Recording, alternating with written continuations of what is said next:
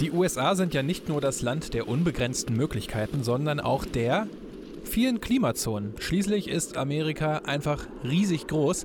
Da gibt es natürlich das subtropische Klima, das Steppenklima, das sommerwarme Kontinentalklima oder natürlich auch allen voran das boreale Kontinentalklima. Also, das steht hier auf der kleinen Klimakarte, die ich gerade gegoogelt habe. Aber egal, wichtig ist, es kann richtig warm werden, aber auch richtig kalt. Und richtig kalt wurde es im März 2013 in Commerce City bei Denver im Bundesstaat Colorado. Da gab es das WM-Qualifikationsspiel zwischen den USA und Costa Rica. Ein Spiel, das einen eigenen Wikipedia-Eintrag bekommen hat und in dem steht unter dem Punkt Wetter nur Schneesturm. Darum sollte es später auch den Spitznamen Snow Classico bekommen. Und das hier ist die Geschichte davon. Yeah Fußball, der Podcast mit Daniel Kultau. This game sold out in one hour last month. The initial attraction, watching the U.S. continue its qualification run for Brazil. But right now, it's replaced with the sense that in this cold and snowy night in Colorado, Team USA's margin for error. Als ESPN am 22. März mit ihrer Übertragung des Spiels auf Sendung geht, trügt das TV-Bild ein ganz kleines bisschen. Denn in den ersten Sekunden sind nur einzelne, ganz harmlose Schneeflocken zu sehen, die durch den DSG-Park fliegen. Doch dann gibt der Kommentator eine Vorschau auf das, was noch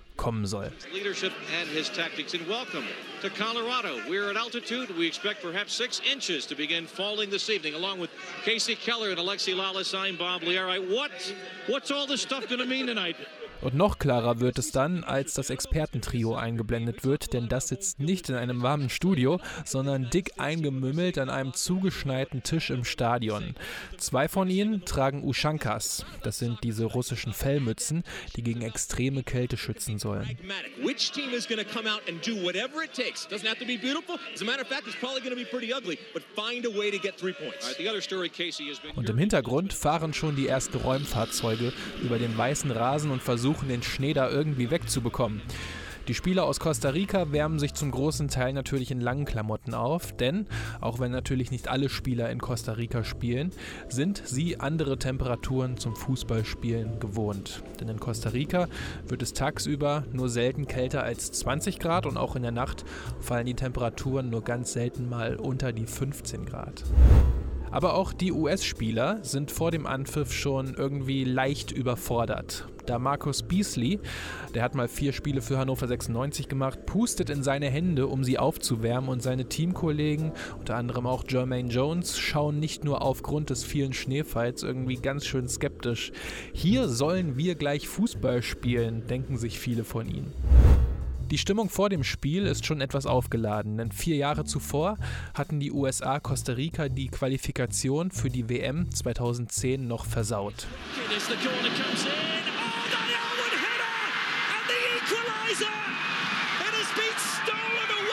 Costa Rica! Jonathan Bornstein hatte in der 95. Minute damals den 2:2 Ausgleich gegen Costa Rica erzielt und somit war Costa Rica eben nicht mehr qualifiziert. Stattdessen war Honduras damals dabei, wo Jonathan Bornstein seitdem ein Nationalheld ist. Pfeffer kam dann zusätzlich in die Partie, weil der US-amerikanische Fußballverband in seinem ganzen Selbstbewusstsein davon sprach, dass kein Tor jemals für so einen Impact in Costa Rica gesorgt hätte. Dementsprechend waren die Costa Ricaner natürlich so richtig motiviert. Aber bei dem Schneefall, da haben die Spieler eigentlich nur darauf gewartet, dass das Spiel abgesagt wird. Gerade auch, weil wenige Stunden zuvor das WM-Quali-Spiel zwischen Nordirland und Russland abgesagt werden musste. Und zwar wegen zu heftigen Schneefalls in Belfast.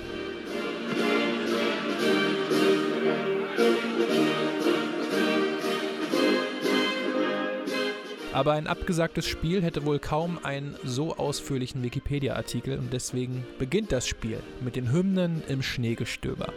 Say, can you see by the dawn's early light what so proudly we hailed at the twilight? Only getting a draw. Here we go. United States Als die Hymnen dann vorbei sind und das Spiel angepfiffen wird, sind die Linien schon wieder fast komplett zugeschneit. Der Ball ist gelb, er ist jetzt auch nicht so optimal zu sehen und die US-Spieler tragen weiße Trikots, wodurch sie auch nicht gerade perfekt zu erkennen sind. Von einem wirklichen Fußballspiel kann man dann eigentlich nicht mehr sprechen. Jeder Pass wird zum Risiko, weil niemand weiß, wie weit der Ball überhaupt rollen wird. Deswegen gibt es immer wieder lange Bälle mit der Hoffnung, dass die Verteidiger irgendwie über den Ball treten und sich daraus eine Chance ergibt. Here is Susi. Dempsey again, turning into a bit of space. This looks promising. Altidore, it's opening up for him. The shot deflects, and it will be turned into the back of the net. And the United States have their lead, and it's Clint Dempsey again. In der 16. Minute fällt dann das 1 zu 0 für die USA. Ein Weitschuss wird abgefälscht und Clint Dempsey muss den Ball nur noch ins leere Tor schieben. Etwas glücklich in der Entstehung, aber ehrlich gesagt, irgendwie ist alles, was auf dem Platz passiert, irgendwie glücklich. Die beiden ESPN-Kommentatoren fassen es kurz vor der Halbzeit dann auch ganz gut und treffen zusammen. But Ian, with the weather conditions right now, you heard Alexi Lawless say it in the pregame. This isn't a soccer game anymore.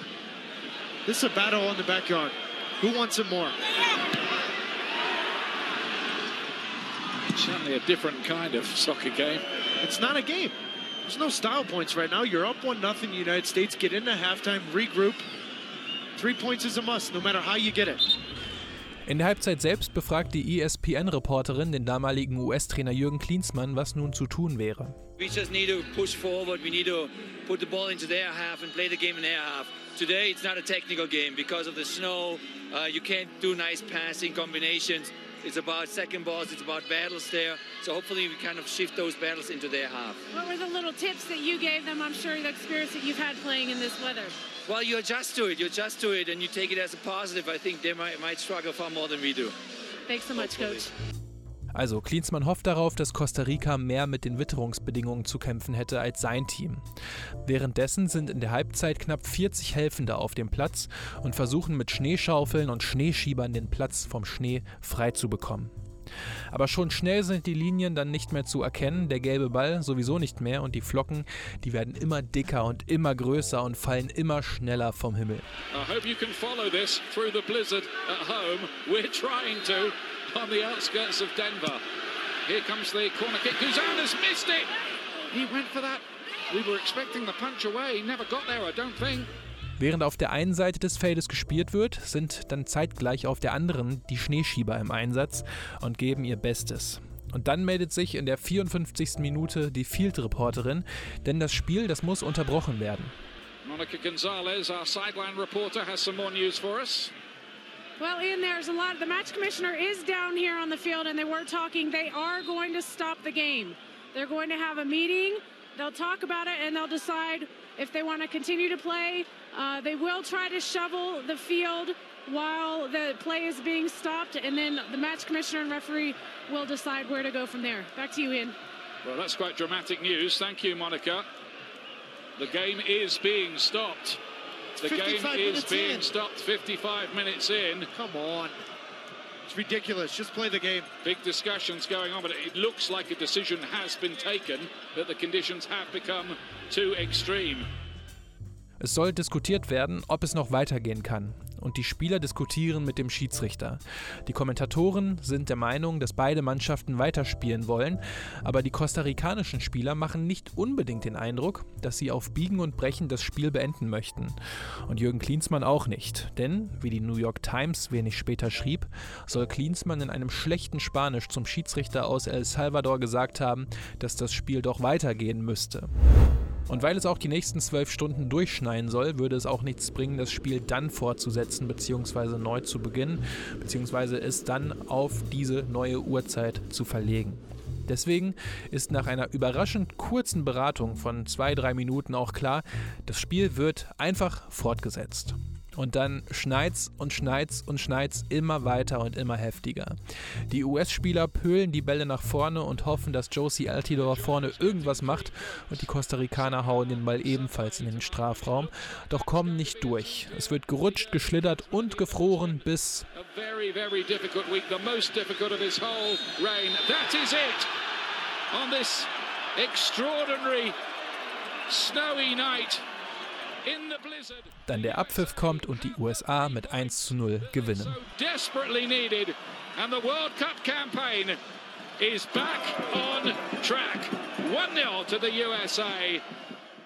Der Siegtorschütze Clint Dempsey kommt dann im Anschluss zum Interview. Clint, talk about how you were able to lead your team to victory in these conditions. Yeah, I mean, we, the good thing was we were able to get a goal early and then just stay compact. It was difficult to play with the conditions in the snow all the way up past your ankles, but we stay compact, stay compact as a team. We made it difficult for them to get chances, and when you score early like that, it, uh, it helps you uh, have confidence to see the game out and get three, the three points.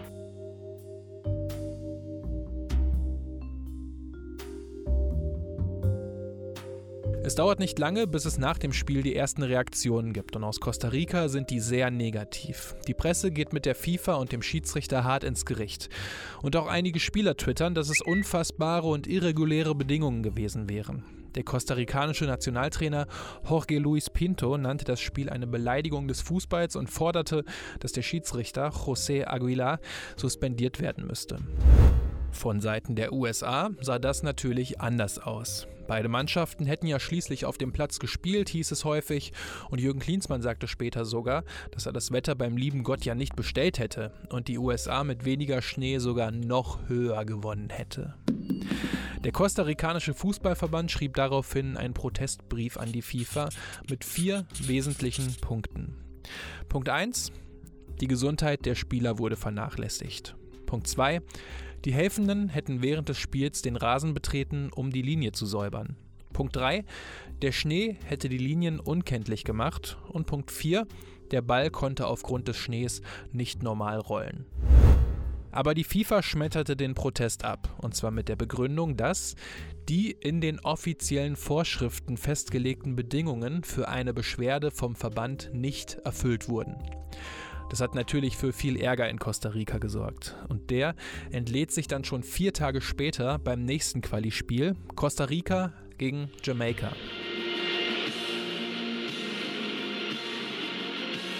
Die Fans aus Costa Rica drehen sich demonstrativ um, als die Fairplay-Flagge und die Hymne der FIFA präsentiert werden. Sie buhen und sollen laut der jamaikanischen Zeitung The Jamaica Star auch Hijo de la Puta, in Richtung FIFA und deren damaligen Präsidenten Sepp Blatter gerufen haben.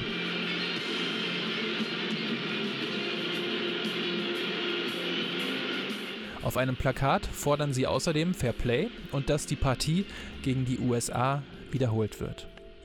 Das Spiel geht dann für Costa Rica trotzdem gut aus, denn die Mannschaft gewinnt mit 2 zu 0.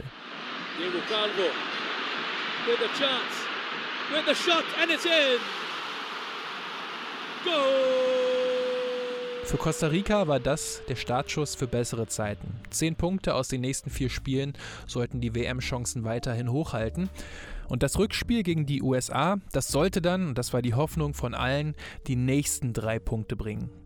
Und als die US-Hymne dann vor dem Spiel gespielt wird, klingt das im Stadion damals live genau so.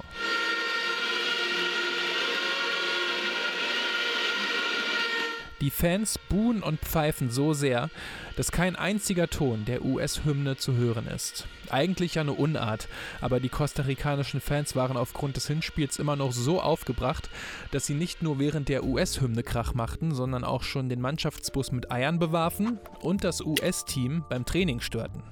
Die Stimmung war schon im Vorfeld so aufgeladen, dass beide Kapitäne präventiv vor der Partie auf dem Rasen ein Statement für Fair Play vorlesen mussten.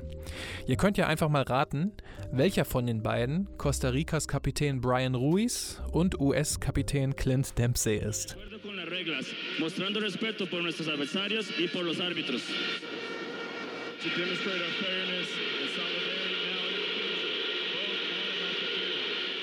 Am Ende gewinnt Costa Rica dann mit 3 zu 1 und der kostarikanische Kommentator flippt nach dem Abpfiff völlig aus. Gano, Gano,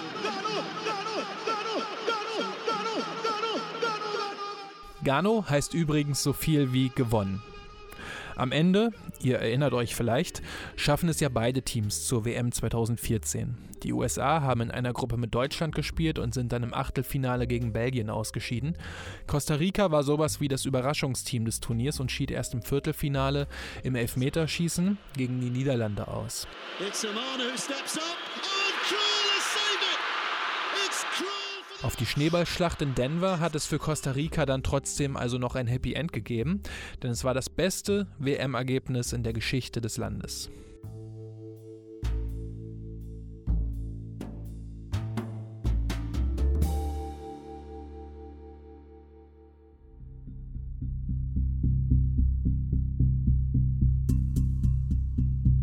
Die USA hatten aus dem Snow Classico nichts gelernt. Obwohl sich natürlich auch die Frage stellt, ob man überhaupt einen Lerneffekt haben wollte. Denn es sind nicht nur die USA, sondern auch Kanada, das diesen Joker des riesigen Landes und der vielen Klimazonen dann doch gerne mal zieht, auch wenn es in den USA natürlich noch ein wenig extremer ist. Aber mal zu Kanada. Als sich Kanada nämlich für die WM 1986 qualifiziert hat, das war ja die erste WM-Teilnahme des Landes überhaupt, legten die Kanadier das entscheidende Spiel gegen Honduras nach St. John und St. John ist eine raue Küstenstadt ganz im Osten des Landes. Die Stadt ist näher an London als an Vancouver gelegen. Die Kanadier mussten damals, wie gesagt, gegen Honduras ran, die ja aus der Karibik ganz andere Temperaturen kennen.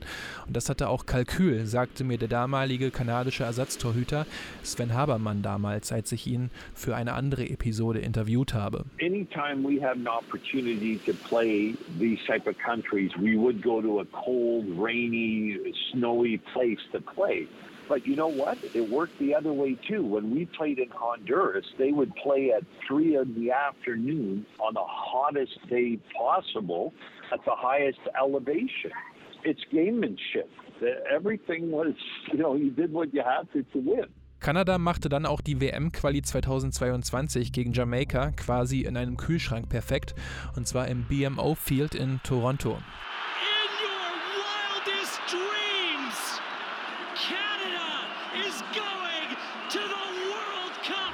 Minus 4 Grad, es zog wie Hechtsuppe durch das Stadion, aber wenigstens gab es in Toronto eine Rasenheizung. Die gab es in Denver beim Snow Classico zwischen den USA und Costa Rica nicht. Daher wird er auch lange in Erinnerung bleiben, auch wenn er mit Sicherheit nicht der letzte sein wird, denn der schon angesprochene Lerneffekt blieb beim US-Verband aus. Am 2. Februar 2022 spielten die USA ihr WM-Qualifikationsspiel gegen Honduras in Minnesota. Das ist nach Alaska der zweitkälteste Bundesstaat der USA. Zum Anpfiff sind es damals knappe minus 20 Grad und die Spieler dürfen auch Mützen und Kapuzen tragen, um sich vor der Kälte zu schützen. Es sieht teilweise so aus, als wenn Banditen mit einem Tuch vor dem Gesicht spielen würden. Und vor dem Spiel schaffen es zwei Reporter sogar ein T-Shirt live im Fernsehen erfrieren zu lassen, sodass es ganz steif wird.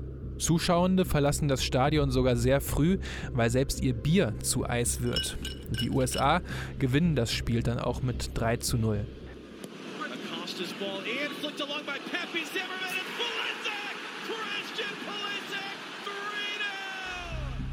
Aber zwei honduranische Spieler müssen nach der Partie mit Unterkühlungen behandelt werden. Und das sorgt nach dem Spiel dann auch für Diskussionen bei ESPN.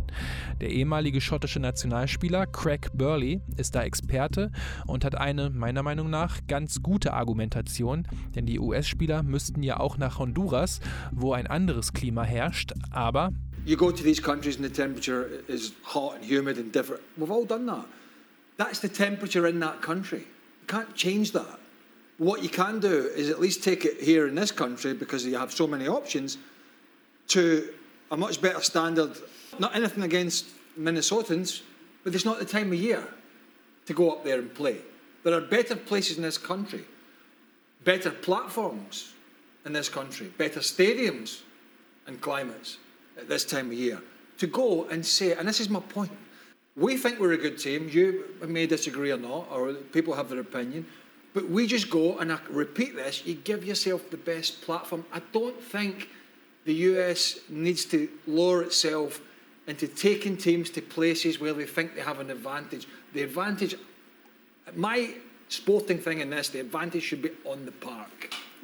Right. I don't like that idea of trying to take people to cold places because that's better for us Right. to win. Also, es gäbe genügend bessere Plätze, gerade für diese Jahreszeit. Und der Vorteil sollte nicht daraus bestehen, andere Länder in so kalte Orte zu locken, dass der Vorteil daraus noch größer werden würde, sagt zumindest Craig Burley. Und auch noch im Studio dabei ist Casey Keller, der die Entscheidung bei minus 20 Grad in Minnesota zu spielen dann doch eher verstehen konnte. But the the thing where you know having to play uh, in environments in my own country, Craig, you're not going and playing an international at Hamden and being the away team, ever against any team. As an American, you can play. You could play 40 countries in the in the Metro New York area, and the U.S. will be the away team in that game. And it's something that us as players always felt what could the Federation do better for us to put us in environments where we have an unequivocal home field advantage? Also in den USA würde es so viele lateinamerikanische Menschen geben, dass der Heimvorteil vor allem in großen Städten dahin sein könnte. Und darum hätte man durch solche Orte wie Minnesota zumindest diesen Heimvorteil für sich gewinnen können, sagt Keller. Ob das jetzt am Ende eine schlüssige Erklärung ist, das soll jeder für sich selbst beurteilen. Aber Casey Keller bringt dann zum Abschluss doch noch die wichtigen Fakten auf den Tisch, die sicherlich auch einige der Entscheider bei der Vergabe der Spielorte im Kopf hatten. In the end, the U.S. scheduled two games in difficult conditions. They got six points in those two home games, and they have a very good chance of qualifying for the World Cup. So, job done. Wenn es am Ende Punkte gibt, kann laut Casey Keller also auch in einem Schneesturm gespielt werden. Genauso wie 2013 beim großen Snow Classico zwischen den USA und Costa Rica.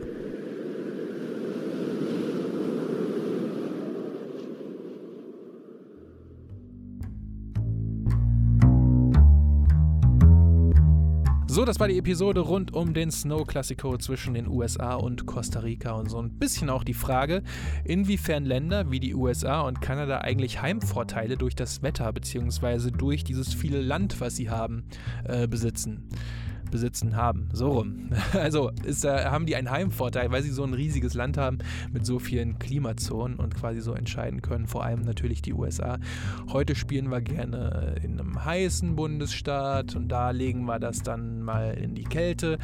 Ja, ist zumindest eine ganz interessante Frage, auch wenn ich mir da insofern äh, unsicher bin, ähm, dass solche Bedingungen wie in Denver oder in Minnesota ja auch für die US-Spieler nicht gerade einfach und angenehm sind. Gerade weil viele von ihnen jetzt ja auch im Ausland unter ganz anderen Bedingungen spielen. Ja, wie seht ihr das aber denn? Sind das Vorteile oder sagt ihr, nee, komm, da müssen beide Mannschaften ran und mit zurechtkommen? Schreibt es doch gerne mal in die Kommis auf YouTube, Twitter oder auch auf Insta. Die ganzen Daten gibt es natürlich in den Show Notes. Oder, Leute, ihr wisst das doch längst, auf yeahfußball.de, äh, auf eurer Startseite nehme ich an. Da findet ihr aber übrigens auch die Daten zum Yeah Fußball Shop, in dem es Shirts, Hoodies und auch Pullover gibt. Und da gibt es auch die Daten zu meiner Patreon-Kampagne, ähm, falls ihr das ganze Yeah Fußball-Projekt unterstützen wollt. Ähm, das würde mir wirklich sehr, sehr helfen. Und ansonsten freue ich mich natürlich auch über gute Bewertungen ähm, und Abos auf euren Podcatchern. Das würde den Yeah Fußball-Podcast dann noch weiter nach vorne bringen. Ansonsten vielen lieben Dank fürs Zuhören, dass ihr dabei wart. Macht's gut und bis zur nächsten Episode.